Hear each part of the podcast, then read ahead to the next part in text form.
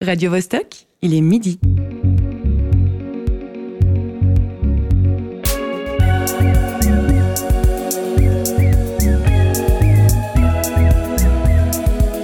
Midi bascule. Tous les vendredis à midi.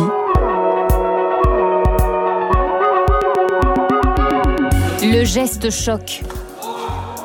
Les tournesols de Van Gogh, une œuvre estimée à plus de 84 millions de dollars, vandalisée par des militantes écologistes.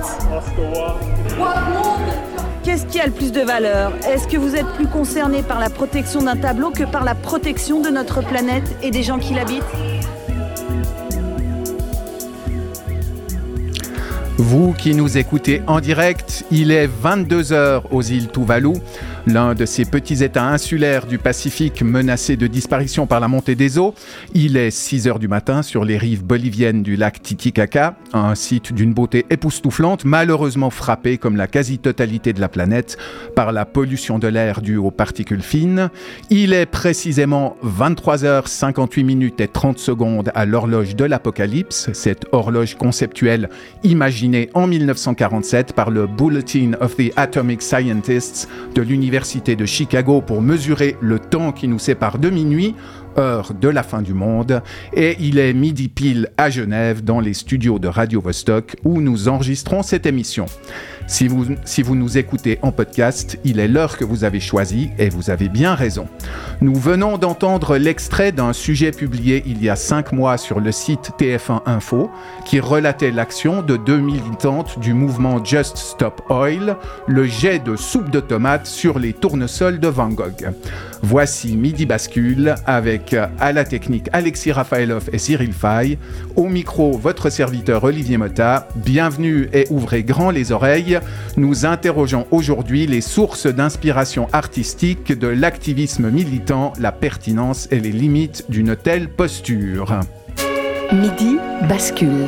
Olivier Motta. Comment militer en effet? Telle est la question. Comment se faire entendre dans un monde où le bruit médiatique est aussi puissant que la surdité des chefs d'État et des capitaines d'industrie? Il semble bien que les manifs traditionnels aient fait leur temps. En tout cas, leur efficacité paraît relative, ce qui illustre peut-être, peut-être, le cas de la réforme des retraites en France. Débarquer par millions dans les rues ne suffit plus forcément à faire bouger les lignes. Faut-il alors s'inspirer des codes artistiques pour influer sur les consciences? Et, puis, au fond, est-ce que tout cela est bien nouveau? Euh, Il y a plus d'un siècle, les suffragettes s'enchaînaient par exemple à des grilles pour faire passer leur message. Il y a un demi-siècle, Greenpeace faisait déjà parler d'elle en adoptant des formes proches du happening, de la performance. De nos jours, on tartine les vitres de protection des toiles de maître avec de la purée de, euh, de pommes de terre ou de la tomate. On se colle les mains sur le bitume des autoroutes ou dans les concessions de vendeurs de voitures, on se met, comme le collectif tunisien Art Solution il y a quelques années, à danser le hip-hop sur un marché de Tunis pour se réapproprier l'espace public et lutter contre l'obscurantisme salafiste. Pour quel écho pour quelle efficacité au final? Pour en parler, nous avons le plaisir de recevoir aujourd'hui Megan Bellomo et Olivier de Marcellus, tous deux membres du collectif Break Free Suisse. Bonjour à vous et merci d'avoir répondu à notre invitation. Bonjour, merci beaucoup pour cette invitation. Bonjour, je suis euh, très stressée mais contente d'être ici. Ça va, ça va très bien se passer. Euh, vous avez pu parvenir sans encombre jusqu'à notre studio. Il n'y avait pas de blocage de route ou de militants collés sur les pare-brises des bus pour revendiquer la gratuité des transports? Non. Non. Moi, j'habite dans le quartier, donc c'est facile. Ah, voilà. à la bonne heure. Nous entendrons aussi un reportage de Lucy Hayden-Benz sur le prolongement théâtral de la lutte des zadistes du Mormon, ainsi que notre redoutable armada de militants par le verbe, et pas que. Je veux parler de notre chroniqueuse Candice Savoya et de son homologue José Lilo. Salut Candice. Salut. Sur quel terrain tu vas nous entraîner ah, tout à l'heure Un terrain glissant, je pense. Un terrain mais, glissant. Euh, euh, avec de l'eau, mais pas assez. Enfin, suspense. Ah, Salut à toi José. Salut Olivier. Que contient ton sac à malice aujourd'hui? Convient des questions et des échantillons de réponses. On a hâte. Il est midi, l'heure de la culture a sonné, en piste.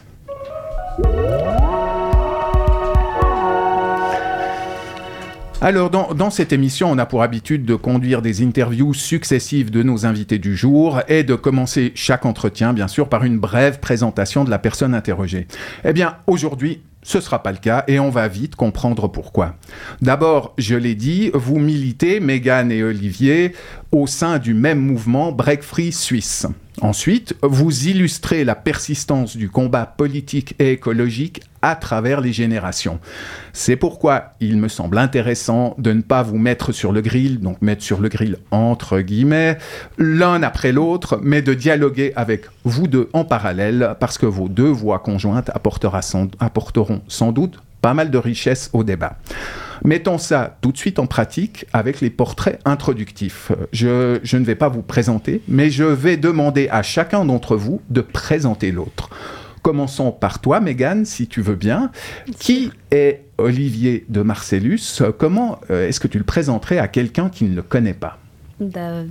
Tout d'abord, Olivier, dans tout ce qui est euh, commun, je trouve est un des fondateurs de Break Free, je trouve en tout cas, parce que vraiment, de ce qu'on m'a raconté quand on va chez lui. Vraiment, c'est comme une galerie d'art de tout ce qui est combat écologique. Vraiment, je trouve que c'est peut-être une de ses plus grandes fiertés. Hein. Vraiment, c'est très intéressant. Ça fait depuis très très longtemps qu'il combat et milite pour euh, la planète, pour les droits sociaux. Et c'est un très très grand euh, fan de tout ce qui est fait, enfin tout ce qui est festif avec les gens. C'est quelqu'un de très social mm. aussi, je trouve, et ça donne toujours envie de travailler avec lui sur des projets. Il est super investi quand il s'agit de faire euh, des actions. Il est méga investi, il prend toujours euh, le temps pour les autres. C'est une bonne personne. voilà déjà une, une, belle couronne de laurier pour toi, Olivier. Est-ce que tu as quelque chose à ajouter à ce portrait? Euh, ben, que, c'est très, très gênant, c'est très sympa. Merci, Megan. À, ton tour maintenant. Qui est, qui est Megan Bellomo?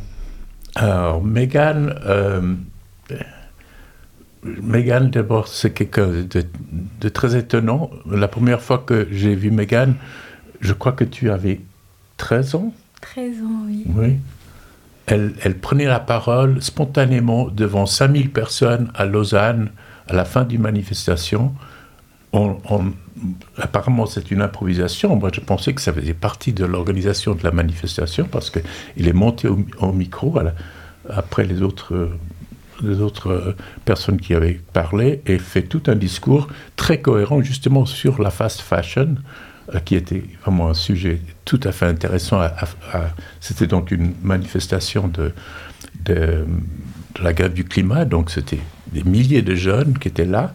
Et puis elle a fait cette intervention-là qui était assez, euh, assez inhabituelle, assez originale et tout à fait pertinente. Alors on était vraiment scotché. On s'est dit, mais c'est qui cette, cette, cette personne euh, qui apparaît comme ça? Et puis euh, il y a un autre membre du collectif, Guillaume, qui est, qui est, qui est allé discuter avec, avec elle. Et puis c'est comme ça qu'on a, on a fait connaissance. Et puis bon, elle est venue dans, le, dans le dans le collectif. Et pour moi, c'est, c'est vraiment extraordinaire parce que, bon, on, ça se voit pas, sur, ça s'entend pas peut-être, j'espère. Mais moi, je suis très vieux, presque 80 ans. Et puis Megan, tu as quel âge maintenant? J'ai 14 ans. 14 ans. Donc c'est vraiment, c'est aussi euh, quelque chose que j'apprécie beaucoup dans ce collectif, c'est qu'il est, il est vraiment transgénérationnel et avec des gens de tous les âges entre nous deux. Mhm. Mais, mais moi, j'ai toujours, j'ai toujours surtout vu que dans les mouvements, que c'est les jeunes qui sont peut-être moins informés, moins d'expérience, mais c'est eux qui ont l'intuition de où vont les choses. Mhm. C'est, c'est toujours eux qui, qui, démarrent. Et puis le mouvement, le mouvement euh, euh, du climat, il, est, il a surtout avancé grâce aux jeunes faut le dire, même si il y a beaucoup de gens qui ramaient désespérément pendant longtemps avant. Et, puis Megan, je pense que c'est vraiment euh, euh, un espoir pour nous. Elle vient avec, avec toutes sortes de nouvelles idées. Elle, elle, baigne vraiment dans le problème de, de comment mobiliser les, les jeunes, alors que nous, on regarde ça de loin. Et c'est comme ça qui est, qui est, qui est essentiel. Et, comme tu le dis, euh, Olivier, euh, Megan, tu fais partie de, la relève, de la toute jeune garde des militants pour l'écologie. Est-ce que tu peux nous raconter en quelques mots la, la genèse de ton engagement? D'où est-ce que ça vient? Alors, je pense que ça vient depuis que j'étais toute petite. Je crois que j'étais à la crèche. Ça vraiment, ça partait de rien. C'était juste une remarque qu'une de mes euh, amies, entre guillemets, m'avait fait. C'était sur moi sur ma couleur de peau et sur le moment j'avais pas du tout aimé vraiment je l'ai pris très très mal et à ce moment-là du coup j'ai commencé à poser beaucoup de questions à maman j'en posais déjà beaucoup trop je trouve mais je posais des questions sur le monde et autres et euh, je me suis rendu compte qu'il y avait plein de choses qui étaient injustes d'où le fait juste d'une petite remarque et euh, du coup ça m'a toujours guidée à en savoir plus plus jusqu'à que je me rende compte qu'il y avait des problèmes dans le climat qu'il y avait des problèmes sociaux qu'il y avait des problèmes même dans mes loisirs et ben, maman, elle m'a toujours dit que si je devais faire quelque chose, ce serait quelque chose que j'aime. Du coup, ben, on a commencé à aller à des manifs et des choses comme ça. Et c'est là où, du coup, euh, j'ai pris la parole sur la fast fashion, du coup, sur tout ce qui est euh, environnement textile. Parce que, du coup, c'est un univers qui me passionne depuis que je suis petite. Et rien qu'avec euh, juste une petite remarque, juste, on va dire, une petite injustice, entre guillemets, ben, ça m'a poussé à toujours vouloir défendre les autres, défendre ceux qui ne pouvaient pas se défendre tout de suite et on va dire vaincre les injustices. On, voit dans ce que tu dis que les, racines de l'engagement, elles, sont, euh, elles sont toujours euh, biographiques euh, autant qu'intellectuelles et peut-être même plus qu'intellectuelles au départ. Est-ce que, est que de ton côté, Olivier, il, y a, il y a aussi des éléments biographiques qui sont à, la base de ton, de ton engagement écologique? Oui, oui, ça, ça me touche ce que tu dis parce que effectivement, j'ai souvent pensé, moi je suis né avec la couleur de la peau des privilégiés, je suis devenu de la classe des privilégiés, et puis euh, normalement je pense que j'aurais dû rester euh, complètement inconscient de tout ça, et puis j'ai eu la chance, on peut dire, d'être élevé aux États-Unis, et avec quelques petits trucs, j'avais un accent anglais, et euh, j'étais, j'étais aussi très myope et on ne se rendait pas compte. Donc j'étais nul en sport. Donc à l'école américaine, si on ne joue pas au sport, c'est déjà très mal, mal parti. Et puis surtout cet accent anglais qui a fait que j'étais considéré comme l'étranger. Et j'étais en école primaire, j'étais un peu le souffle-douleur euh, de, ma classe. Et, je pense que c'était vraiment une chance pour moi parce que c'était la seule occasion que j'avais pu avoir de, subir une injustice et, sentir une certaine rage non, qui, m'est restée. Euh. Mm-hmm. Et puis je pense que comme toi, à partir de ces petites choses qui a rien, de se faire, se faire emmerder à la récréation, bon, c'est c'est pas si grave que ça. Mais à partir de là, j'ai commencé à développer un truc par rapport à un peu rebelle, un peu, comme tu dis, de conscience d'autres injustices. Et puis, je pense que je suis là aujourd'hui en, grande partie grâce au, au fait qu'on m'a emmerdé à, la récré. Et puis, et puis j'en suis bien content.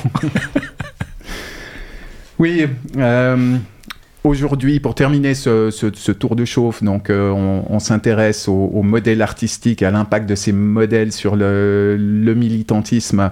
Euh, est-ce que vous pourriez me dire euh, l'un et l'autre quels sont quels sont vos goûts en matière artistique ça, peut être n'importe quoi, hein, qu'il s'agisse de musique, de cinéma, de danse, de littérature, ou quelles sont les œuvres qui comptent pour vous? Qu'est-ce qui qu'est-ce qui fait battre votre cœur?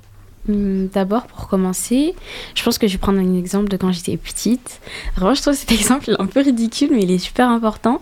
C'est euh, le Disney La princesse et la grenouille. Parce que du coup, la princesse Tiana, c'est une fille noire, et c'était la première princesse noire de Disney. Du coup, j'ai eu de la chance parce qu'à ce moment-là, du coup, on va dire, j'avais une espèce de figure à laquelle je pouvais me, peu m'apparenter. Du coup, j'étais super contente. Et le truc, c'est qu'elle était travailleuse, elle était toute seule, elle, était indépendante, quoi. Et j'avais, en fait, j'avais euh, adoré Disney parce que ça représentait un petit peu ce que je voulais être. Au niveau, euh, ça m'a un peu guidée. Après, au niveau plus artistique, comme je fais beaucoup de danse, j'ai toujours eu l'exemple euh, on va dire, de Beyoncé général, parce qu'elle danse et elle chante en même temps. Au niveau musical, j'aime un peu de tout, vraiment. Tant qu'une musique me plaît, elle me plaît.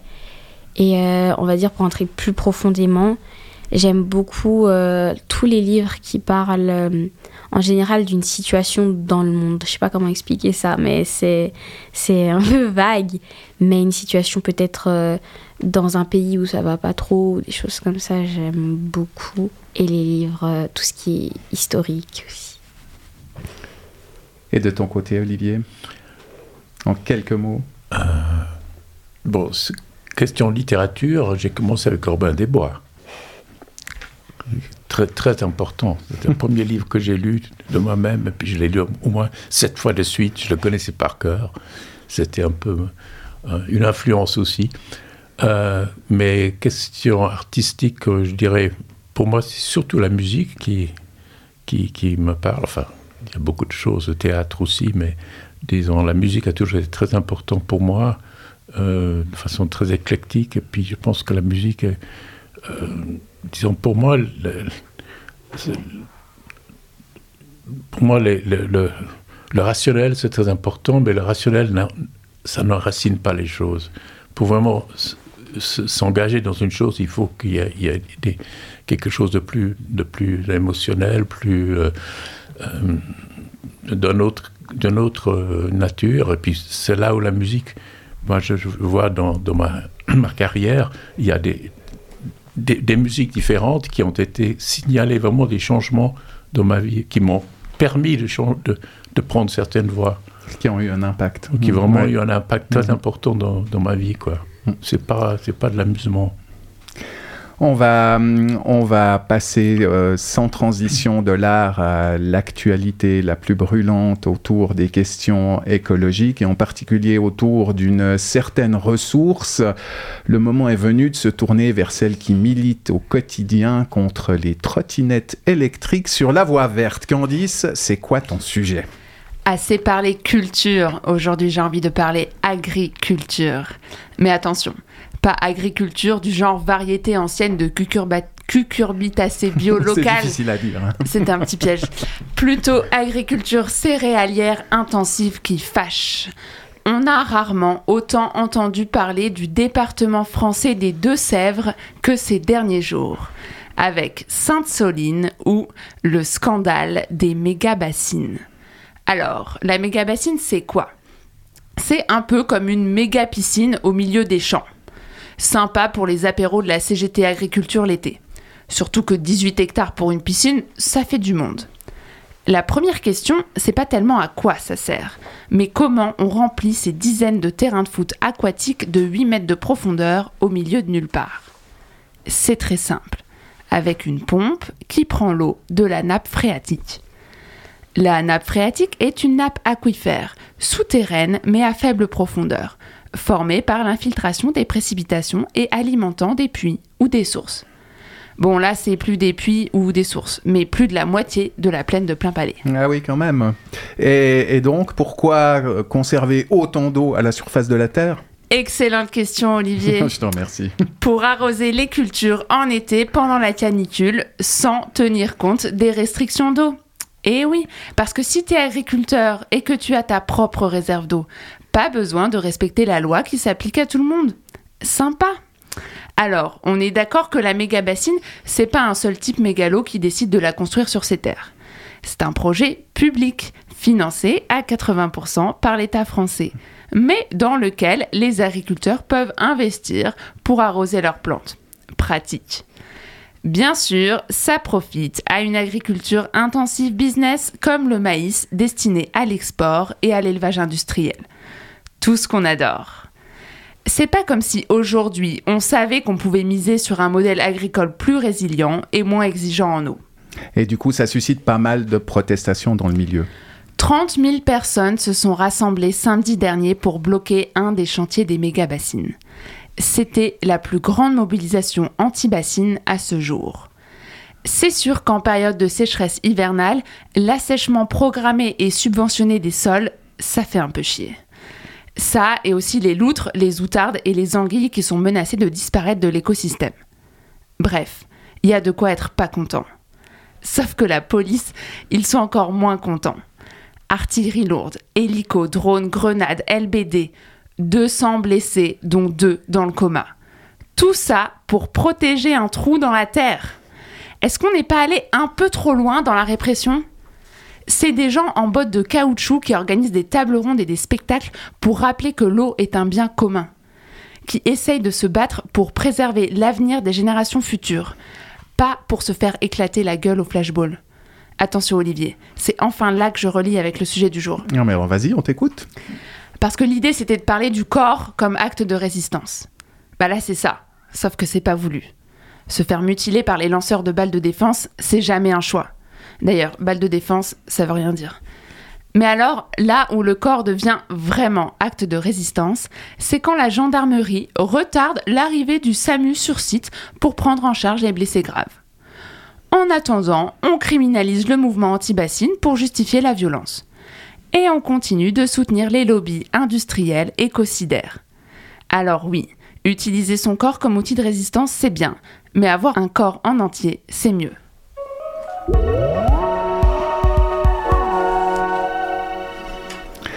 Olivier, Mégane, la, la chronique de Candice vous inspire quelque chose? Moi, oui, personnellement. Mm. Parce que ce qu'elle a dit justement par rapport au corps, euh, du coup, du fait que c'était pas voulu de se faire mutiler, c'est très vrai. Enfin, je sais pas comment l'illustrer correctement, mais en fait, on se rend pas compte que quand on va militer, en fait, c'est qu'on prend un énorme risque. On prend toujours le risque que euh, soit pris pour quelqu'un de, violent qui veut du mal ou des choses comme ça, alors que parfois c'est juste pacifique. Et euh, je trouve justement que ça renforce le fait que les personnes qui vont militer, qui font euh, des mouvements anti-bassines, euh, qui font des barrages eux-mêmes, ils sont super courageux en fait. C'est qu'ils prennent vraiment tout leur courage à deux mains pour pouvoir protéger ce qu'ils ont à faire. En fait, c'est, plutôt. je sais pas comment dire ça, mais ça, hum, ça me touche beaucoup parce que je me dis, ces personnes-là, parfois, elles le, elles le savent qu'elles peuvent risquer gros en fait en allant militer. Du coup, quand même, euh, aller militer en sachant tout ça, ça reste euh, un grand acte en fait. Moins de, moins de balles, plus de musique. Euh, On va, on va faire une pause.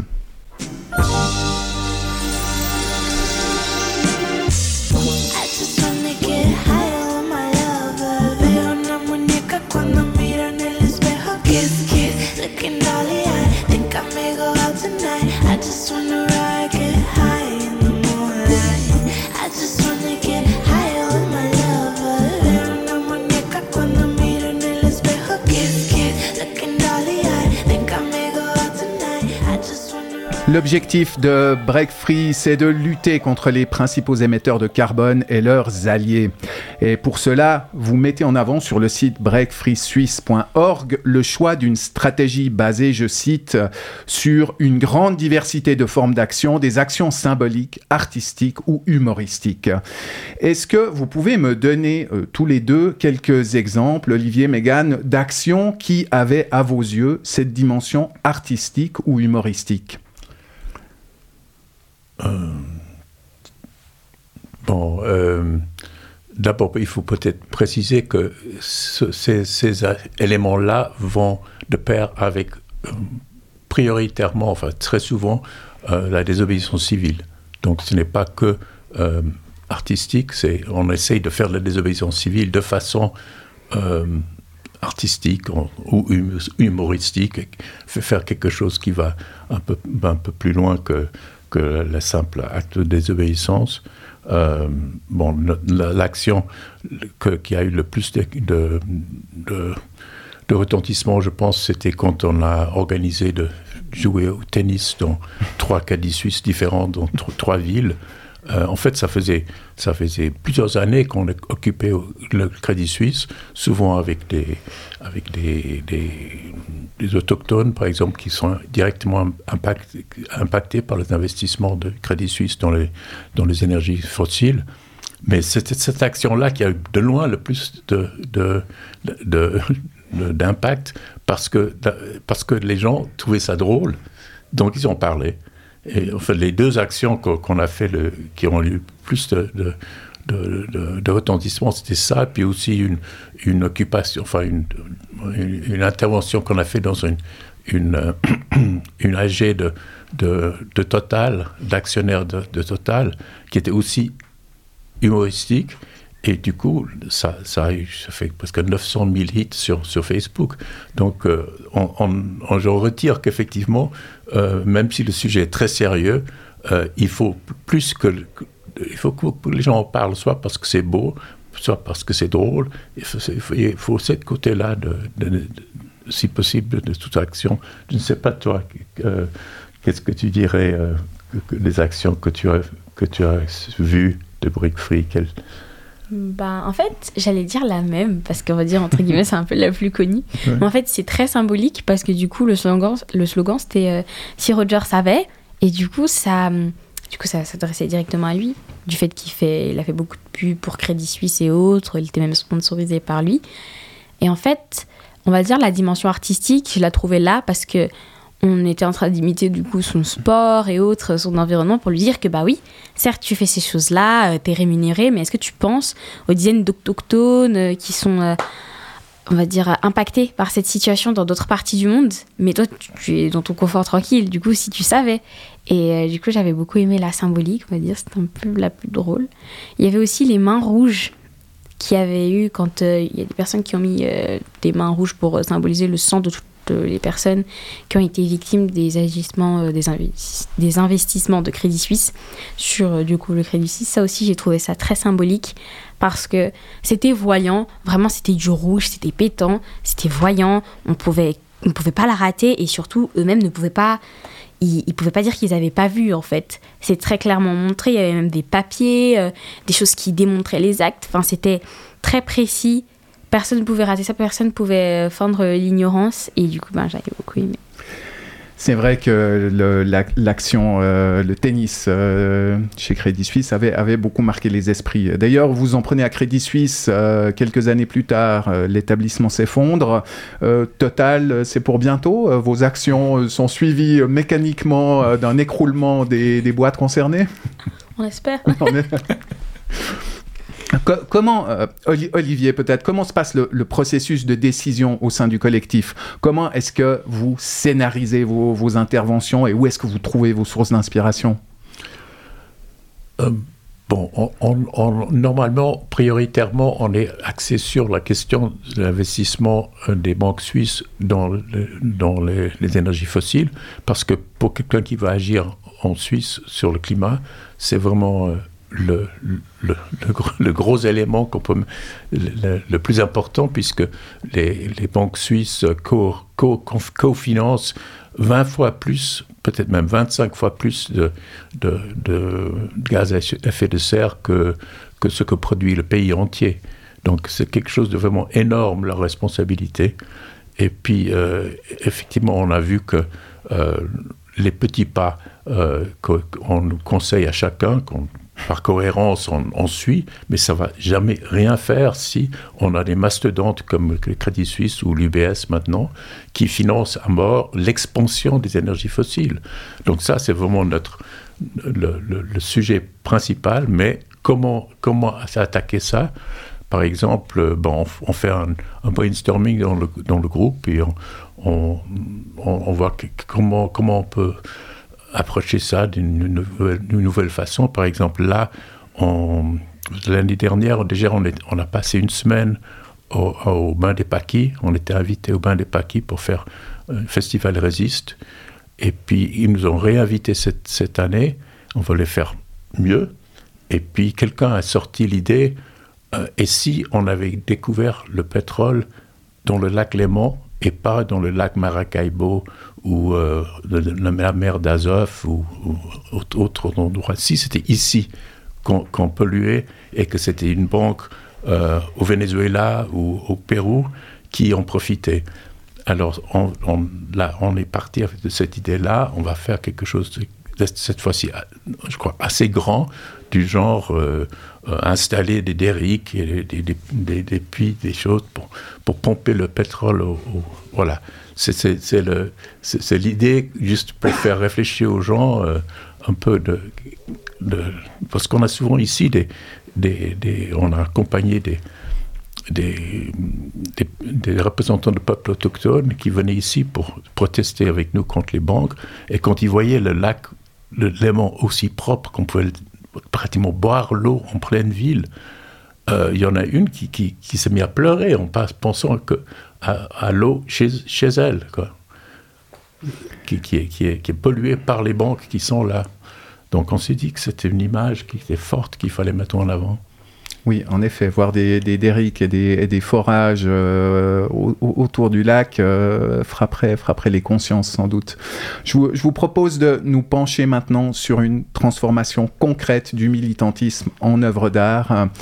Et si habiter voulait dire autre chose de plus grand que vivre entre quatre murs C'est une des questions que soulevaient les zadistes de la colline du Mormon où Lux a vécu.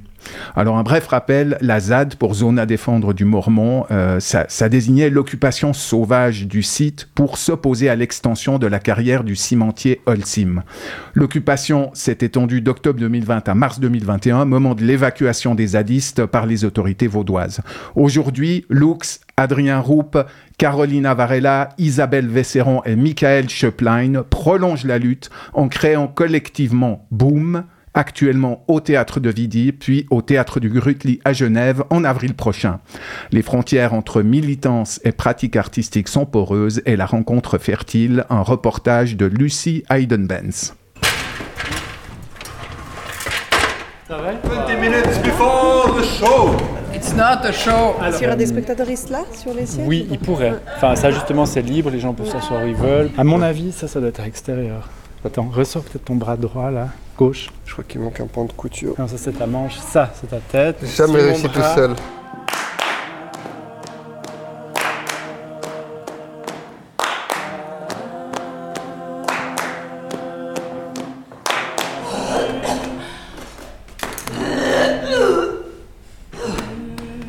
Vous avez reconnu? Vous là, vous avez reconnu?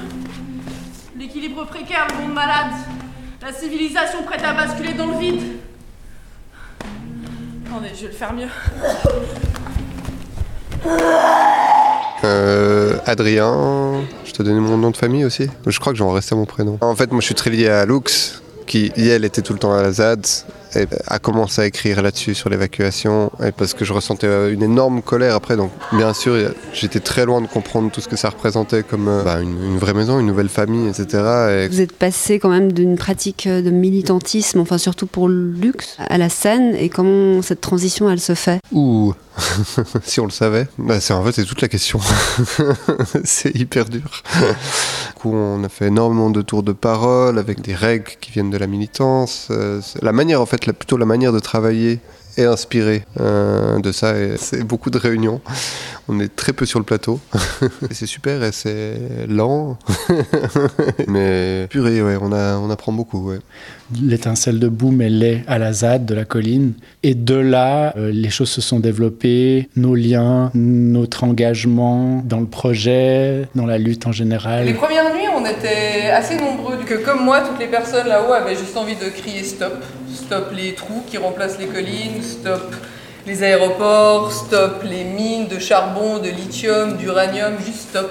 Moi, à la ZAD, euh, j'y suis allée deux jours. J'ai passé une nuit à me geler les couilles dans une tente, mais c'était génial. Et si habiter voulait dire autre chose, plus grand, que vivre entre quatre murs? J'ai senti un appel. Tout a été détruit en, en une journée. Moi, je me suis sentie comme démembrée, privée de, de mon corps physique. C'est une sorte d'explosion, on ne sait pas trop où les gens ont, réatterri. Ça, c'est un petit bout du texte que j'ai écrit après l'évacuation de la ZAD. C'est un peu un texte purge, un, un vomi, un crachat, un crachat contre le système, contre tout. Alors je vais juste vous en relire un tout petit bout.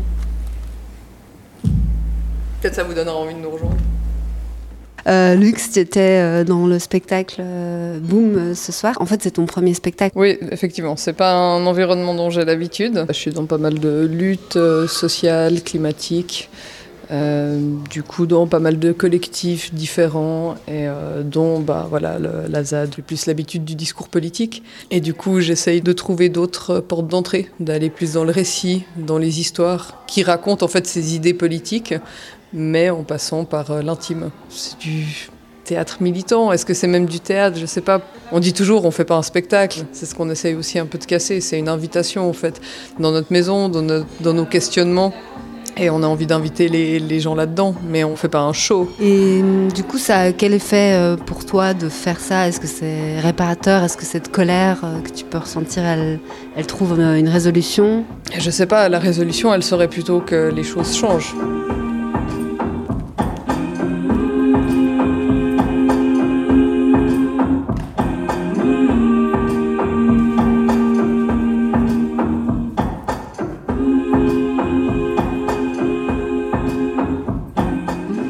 Moi, je suis Isabelle et je joue dans Boom.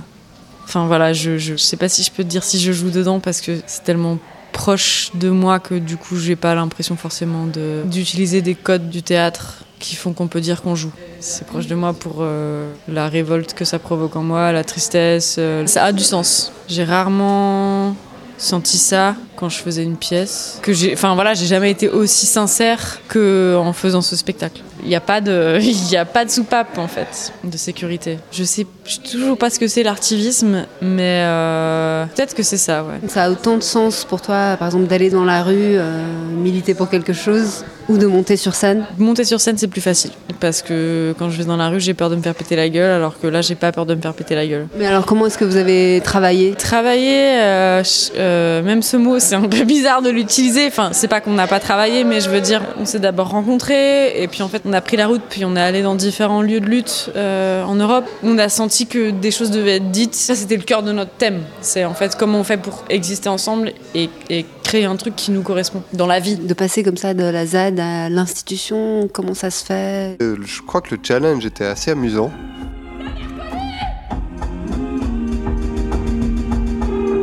Colonialism, noun. the policy or practice of acquiring full or partial political control over another territory, occupying it with settlers, and exploiting it economically. So I wonder is gentrification a new form of colonialism, or is it an old form but happening now in Europe? Disons que le dernier truc que j'aimerais que les gens se disent en voyant ce spectacle, c'est genre euh, Ah, ça doit être facile d'être un groupe.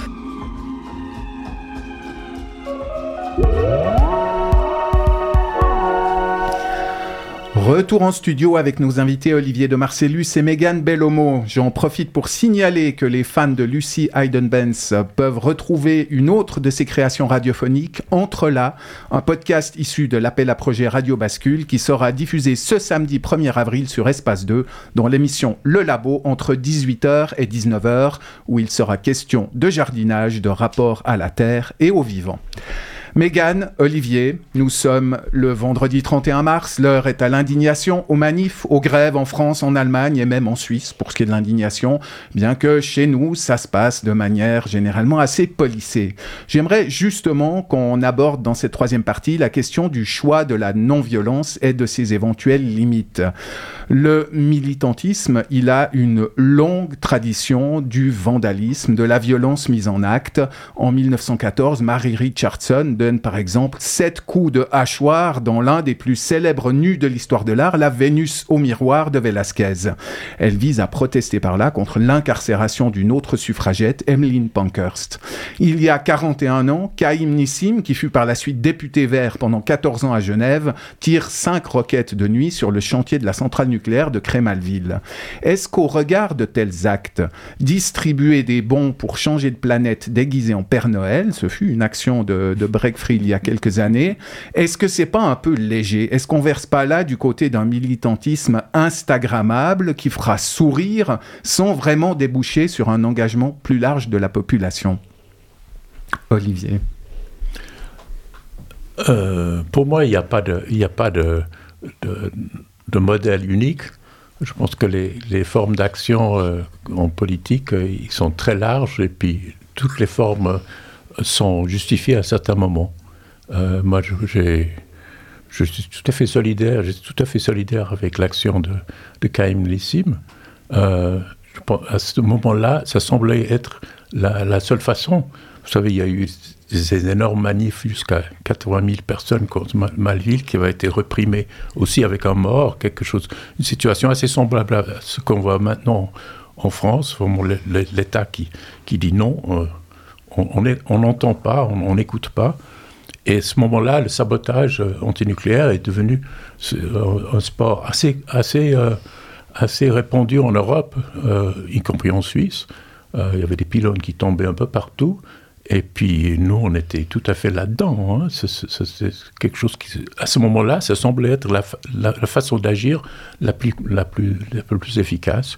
À d'autres moments, euh, à d'autres moments, ça peut être la manifestation, puis ça peut être aussi la- l'action de désobéissance civile, qui a l'avantage de mettre en avant euh, une certaine euh, euh, engagement, montrer que on est sérieux, qu'on a une conviction. C'est pas juste que tu les Américains disent talk is cheap.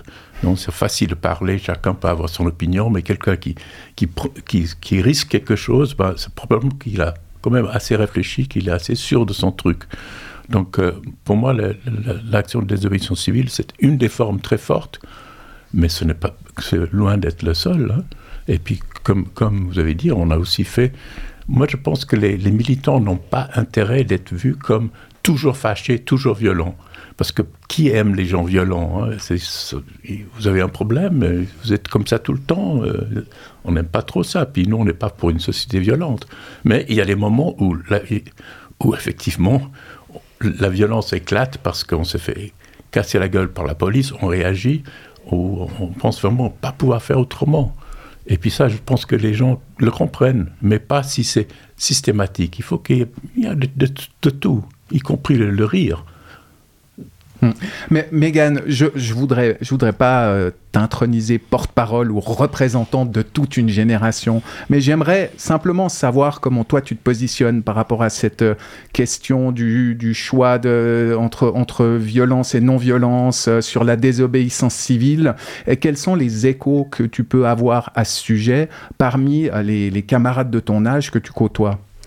Ben justement, ça c'est une question qui est même très bien posée parce que quand on va dire, on prend l'exemple des personnes qui mettent euh, le- la peinture, n'importe quoi, enfin sur euh, des œuvres d'art et autres, on va tout de suite voir quelque chose d'extrêmement péjoratif et autres. Et après, bah, par exemple à l'école, quand moi je revendique mes combats, il y a beaucoup de gens de mon école qui vont dire que je suis euh, une écologiste extrémiste et autres, alors que je comprends vraiment pas le terme. C'est juste qu'il y a différentes façons de militer. Il y a des personnes qui trouvent que la situation est beaucoup trop urgente. C'est vrai, elle est extrêmement urgente et trouvent leur manière à eux de- d'exprimer ça. Et euh, on va dire, je vais, je vais blâmer personne parce que enfin, je suis personne pour euh, juger ça. Mais c'est juste que faut pas s'arrêter à ça en fait. Faut pas s'arrêter à, à ce genre de personnes-là, ces personnes qui font ça, parce que il y a plein d'autres manières de militer et c'est pas la seule et unique manière de le faire. C'est juste que eux, ils ont trouvé leur manière de faire. En ce qui concerne tout ce qui est non-violence, euh, enfin violence et autres, moi je suis plutôt dans la non-violence et la façon dont fait Break Free, j'aime beaucoup. Parce que la façon dont ils introduisent un problème, elle est un peu plus positive.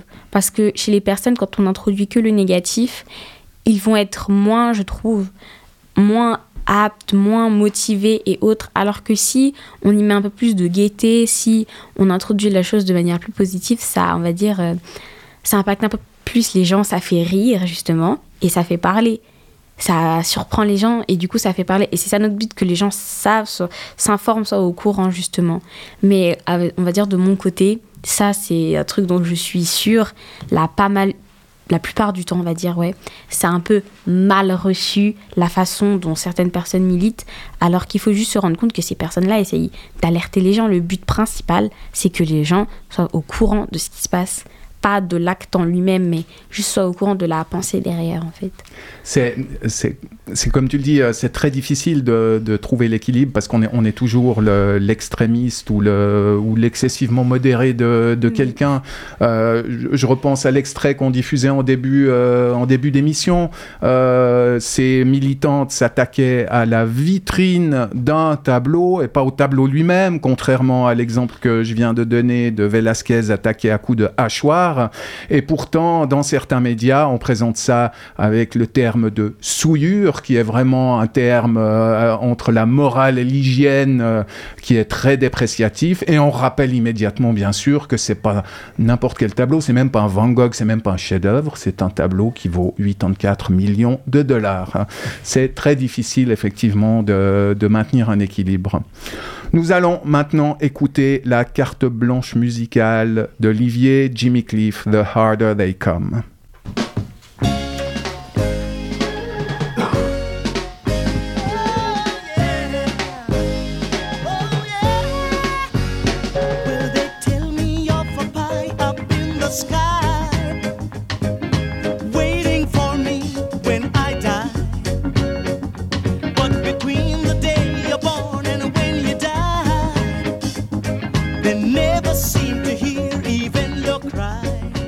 Parlait avant cette respiration musicale bienvenue de la question de la violence. C'est ton moment, José.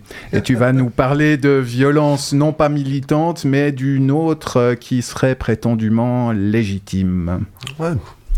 À la veille du 1er avril, il m'a paru important d'aborder la question qui agite les esprits en ce moment et autour de laquelle l'opinion publique et les éditorialistes se déchirent.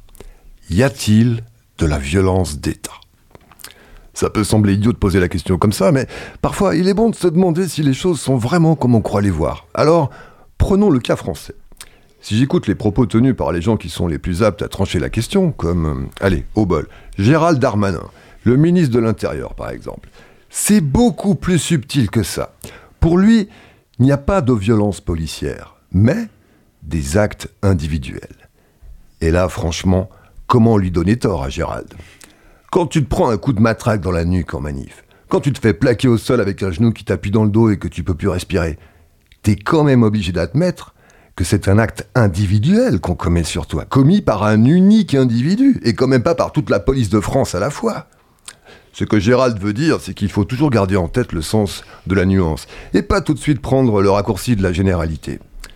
Si ça se trouve, c'est toujours les mêmes flics déviants qui tabassent, éborgnent, foncent sur les gens en chargeant pour les comater en France.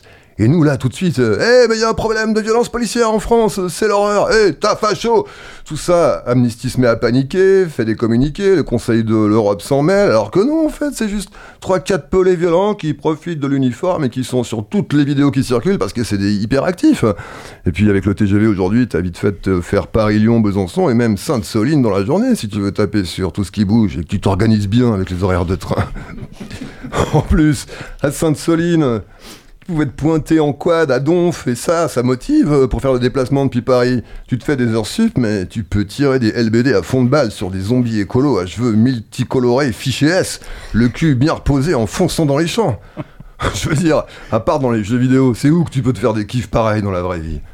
Pourquoi faudrait, pour goûter à des plaisirs comparables, aller en Ukraine ou en Syrie, quand tu peux te la jouer sécure à domicile et être payé par l'argent public pour ça?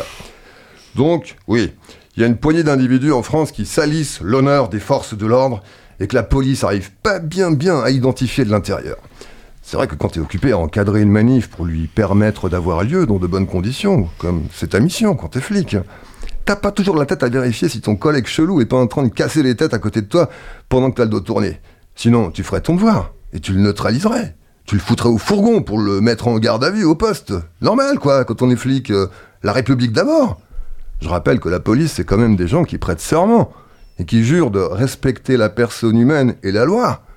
Si, si, j'ai- vérifié. hein.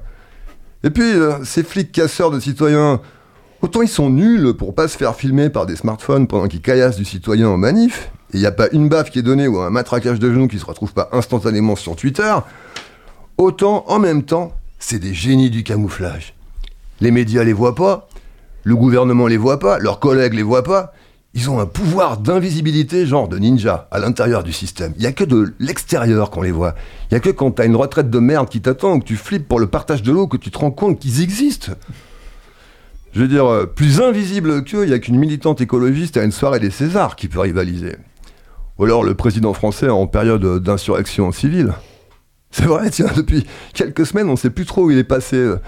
Charles III l'a lâché, il sort peu, il se prend des shitstorms sur les réseaux, à l'Assemblée nationale, dans la rue, on brûle son effigie en le traitant de tous les noms. Même la presse internationale se met à le regarder de travers. Je veux dire, un président qui est tellement gentil qu'il donne des interviews dans Pif Gadget, ce serait un méchant Et ça tient pas debout. Pif le chien aurait jamais permis ça.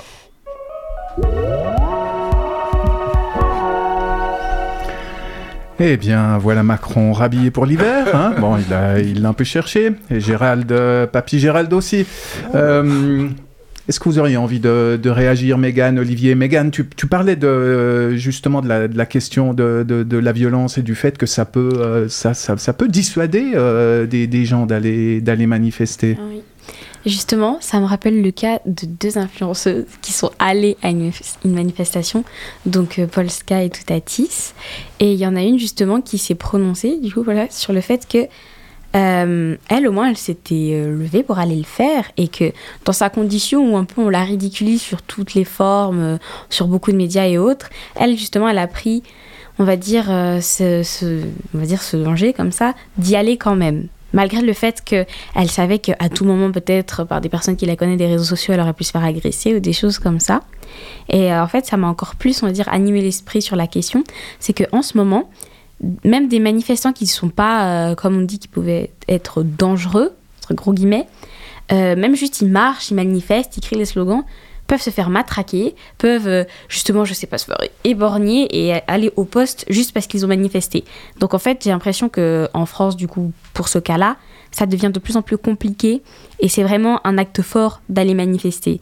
Mais euh, comme vous l'avez souligné, j'ai l'impression que comme ces gens-là manifestent, le peuple est en colère, euh, les policiers, eux, quand ceux qui sont en train de faire du mal justement à ceux qui sont en train de manifester, quand on, les met devant leur acte, bah, il n'y a plus personne. Alors que quand il s'agit justement d'incriminer des manifestants qui sont pacifiques, on fait rien du tout. La police, comme vous l'avez dit, il y a des vidéos. euh, Il y a par, par exemple des gens qui ont pris en photo leur numéro d'immatriculation, des choses comme ça. Plein de choses qui prouvent qu'il y a beaucoup de policiers qui ne respectent pas la loi comme ils devraient le faire. Et pourtant, on ferme les yeux. Mais un manifestant qui a tenu une pancarte et qui a créé un slogan, lui, ça peut aller extrêmement loin. Donc ça prouve à quel point être euh, manifestant et avoir une voix aujourd'hui, c'est extrêmement compliqué et dangereux en fait. Olivier, est-ce que en, en- en deux trois mots, euh, sinon j'appelle Darmanin, euh, est-ce que tu aurais envie de rebondir? Ben, je pense que le- quand, quand une, une, une lutte commence à être vraiment populaire, la- la- le gouvernement souvent ré- réagit mal. C'est-à-dire, ils, augmentent la répression parce qu'ils voient que la société commence vraiment à prendre le tour qu'ils ne veulent pas. Euh, à, Genève aussi, on, voit que la, police est plus violente qu'avant. hein. Toutes ces dernières manifestations, euh, comme celle contre l'UDC, par exemple, tout près d'ici, euh, la police est intervenue de façon manifestement trop violente. Donc euh, c'est clair que c'est une, un risque, et puis face à ça, une montée de, la, violence des, manifestants est aussi une, probabilité. Alors il faut peut-être aussi à ce moment-là ch- chercher d'autres façons de, mobiliser la population, parce que finalement c'est c'est le- l'essentiel, c'est de convaincre la société. Et puis euh, la manifestation, c'est peut-être pas toujours la bonne façon de faire. Euh, en tout cas, d'éviter que soit monté- une montée euh, de, de, violence de chaque, de chaque côté qui fait que finalement les gens n'osent pas venir. Il faut que les gens osent venir euh, manifester, il faut qu'ils osent se, se- se manifester. L'essentiel, l'essentiel est là, comme, euh, comme tu le dis, euh, comme vous l'avez dit tous les deux, c'est de, c'est de manifester et de se faire entendre. Il est déjà l'heure de, de boucler la boucle. Au moment de tirer un bilan de notre échange, que retenir? Comment militer et être efficace sans se tirer une balle dans le pied, sans s'aliéner les bonnes volontés, ni déclencher contre soi les foudres de la répression policière? La question est, est vaste et délicate et on a certainement fait que l'effleurer aujourd'hui. À titre personnel, je retiendrai volontiers un motif d'espérance incarné par euh, nos deux invités. Les gens de ma génération et de celle d'Olivier détiennent une bonne partie des leviers du pouvoir. Et ce pouvoir, on le voit très bien en France, il redoute par-dessus tout l'irruption de la jeunesse dans les luttes sociales. L'espoir, il est peut-être là. Il est dans la fédération des énergies, dans la réunion des générations et des sexes, dans un même combat pour l'avenir. Merci à vous deux, Megan Bellomo et Olivier de Marcellus. Merci également à Lucie Heidenbenz pour son reportage, ainsi qu'à José Lilo et Candice Savoya pour leur chronique. En régie, c'était Alexis Rafaelov et Cyril Fay. À la production, Célène, Mo Movis. Au micro, Olivier Mota. Midi Bascule prend une petite pause pascale pour aller taquiner les œufs et les lapins et vous retrouver en pleine forme le 21 avril. On vous laisse basculer dans le week-end. Soyez sages mais pas trop. Soyez curieux avec intempérance et prenez soin de vous. Alexis, Cyril, c'est dans la boîte.